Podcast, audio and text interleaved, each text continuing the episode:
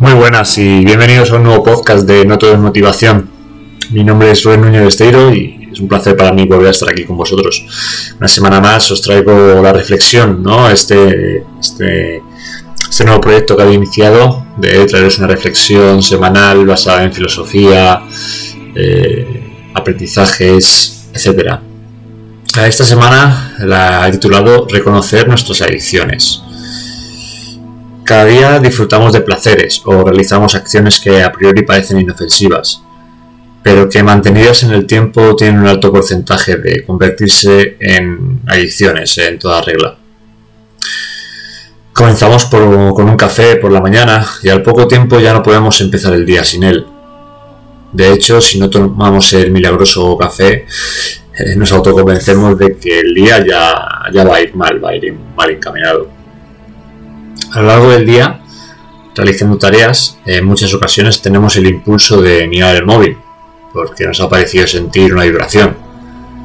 Eh, nada más lejos de que era una vibración fantasma, revelando nuestra ansiedad constante por sentirnos notificados por algo o por alguien. Muy pronto estos hábitos, que parecen inofensivos, pueden llegar a arruinar nuestra vida, porque decidimos darles el poder de poder controlar nuestras decisiones. Estos impulsos no solo socavan nuestra libertad y nuestra soberanía, sino que también nublan nuestra claridad. Creemos que tenemos el control, pero ¿realmente es así? En palabras de, un adicto, de un adicto digamos diagnosticado, la adicción se da cuando perdemos la libertad de abstenernos. Entonces os digo, recuperemos esa libertad en tu caso, esa adicción puede variar. Refrescos, drogas, quejarte, cotillear, morderte las uñas. Sin embargo, debes recuperar la capacidad de abstenerte sobre ellas, porque en ellas se encuentra tu claridad y el control de ti mismo.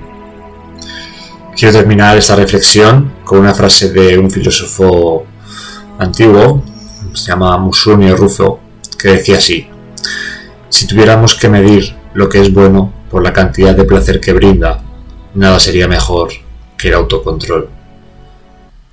Así que este es el mensaje que os transmito para esta semana, que trabajáis en vuestro autocontrol y así estaréis más cerca de tener vuestra libertad.